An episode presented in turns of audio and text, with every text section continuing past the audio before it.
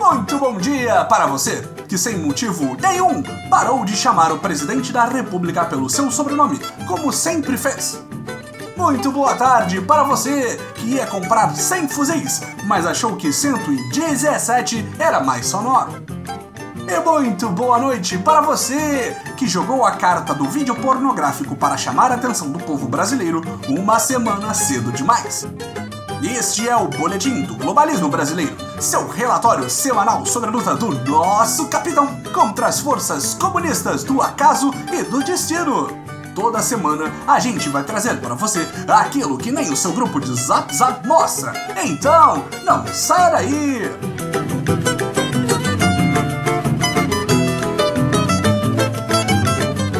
Esta semana, o boletim acalma os ânimos dos patriotas, que começam a se perguntar sobre as imensas coincidências infinitas que assombram o governo, a vida e a família do presidente Jair Messias Bolsonaro. Caso você tenha deixado passar entre a recente maré de péssimas notícias e luto constante e perpétuo que assola a nossa pátria amada, no dia 12 de março foram presos dois policiais acusados de serem os assassinos da vereadora Marielle Franco e de seu motorista Anderson Gomes. Até aí, tudo parecia um raro caso de eficiência do Ministério Público do Rio de Janeiro. Mas o que realmente chamou a atenção foi o fato de que um dos presos vivia em um condomínio de luxo que certamente estava dentro do planejamento financeiro de um ex-policial que, por coincidência, é vizinho de ninguém mais, ninguém menos do que nosso presidente da República. Que maravilha! Imagine, patriota, se o terrorista que tentou assassinar o presidente Messias fosse vizinho de Lula, Dilma, Haddad ou qualquer outro comunista. Nós nunca, jamais, em hipótese alguma, iríamos conectar esses dois fatos. Para coroar a série de coincidências, foram apreendidos também 117 fuzis em outra localidade da terra pós-apocalíptica que é o Rio de Janeiro. E o outro policial preso teve uma fotografia divulgada na qual aparece ao lado do nosso capitão o nome do policial em questão, Queiroz! Ô produção, para de inventar coisa! Esse Queiroz é outro Queiroz?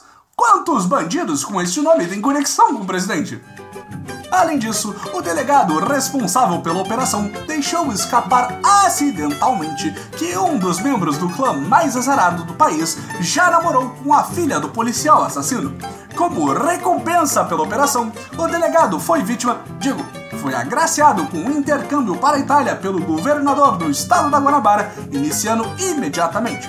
Decisão nem um pouco suspeita, devemos adicionar. Essas coincidências conectando a família mais patriótica deste país e as milícias já não são novidade. Nós mesmos já falamos sobre a terrível conspiração orquestrada pelos globalistas envolvendo Flavinho Bolsonaro em outro episódio do Boletim. Além da proximidade do presidente, o imbróglio de Flavinho, as namoradinhas de Renan, mais um Bolsonaro resolveu se meter no assunto. Por que não? Dudu, nosso querido Dudu, declarou que ninguém sabia quem era Marielle Franco antes dela ser assassinada, porque aparentemente só podemos nos chocar com celebridades mortas por vizinhos do presidente da República. A população regular deve sempre reconhecer o seu lugar de gado demais, cuja morte não será lamentada por um deputado federal. Com isso, o boletim espera ter solucionado todas as suas questões envolvendo a família Bolsonaro e seu recente imenso azar miliciano. Para recapitular, Flávio Bolsonaro empregou milicianos. Renan Bolsonaro namorou a filha de um assassino de aluguel. Eduardo Bolsonaro acha que a morte de Marielle Franco foi apenas azar e trouxe fama para a vereadora. Jair Bolsonaro morava no mesmo condomínio que um dos assassinos da vereadora em questão. Praticamente todos da família já declararam apoio no passado às milícias. E isso tudo sem entrar na novela Queiroz, o primeiro Queiroz. Tudo isso e muito mais é nada mais, nada menos do que a maior e pior série de acontecimentos infelizes e coincidentes da história da humanidade patriota. Não há nada para se ver aqui!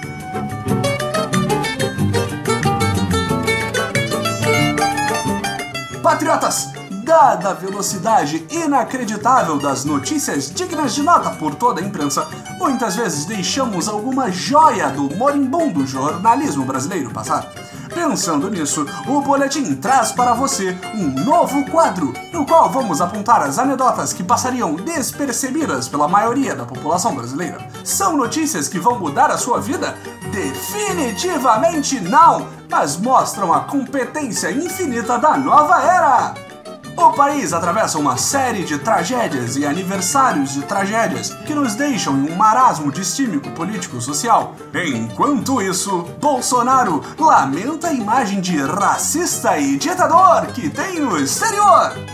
Segundo a revista comunista Exame, nosso capitão vai substituir 15 diplomatas ao redor do mundo por estar chateado com a imagem que o planeta tem do atual presidente dos Estados Unidos do Brasil de que ele seria um homem racista, homofóbico e ditador. Patriotas, é claro que a prerrogativa de todo e qualquer diplomata não é prezar pelas boas e honestas relações entre países, e sim ser babado presidente e desmentir ações tomadas pelo líder de uma nação que apontem diretamente para esta ideia completamente ilógica de que Jair Messias Bolsonaro seja uma pessoa racista, homofóbica, ditatorial e muito mais. O que eles queriam? Que Bolsonaro tomasse decisões políticas que desmentissem essa ideia? Que ele admitisse seus erros? Daqui a pouco os diplomatas vão querer que o presidente faça sentido! Que absurdo!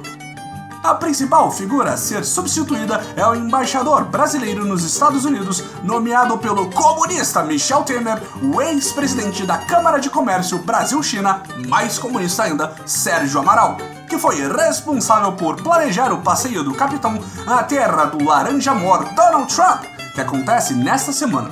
E, como em qualquer relação moderna de trabalho, será demitido assim que efetuar uma tarefa crucial para seu chefe.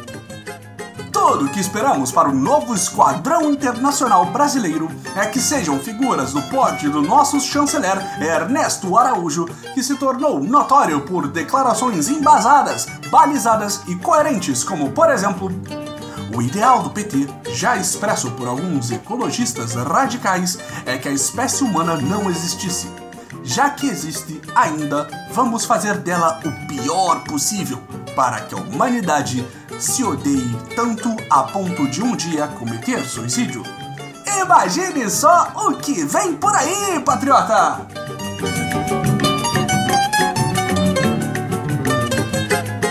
Esse foi o nosso boletim do globalismo brasileiro para a semana de 18 de março. Envie sua sugestão ou crítica para o nosso perfil em arroba boletimb no Twitter. E fique ligado nas nossas próximas notícias globalistas. E lembre-se, coincidências acima de tudo, Brasil acima de todos.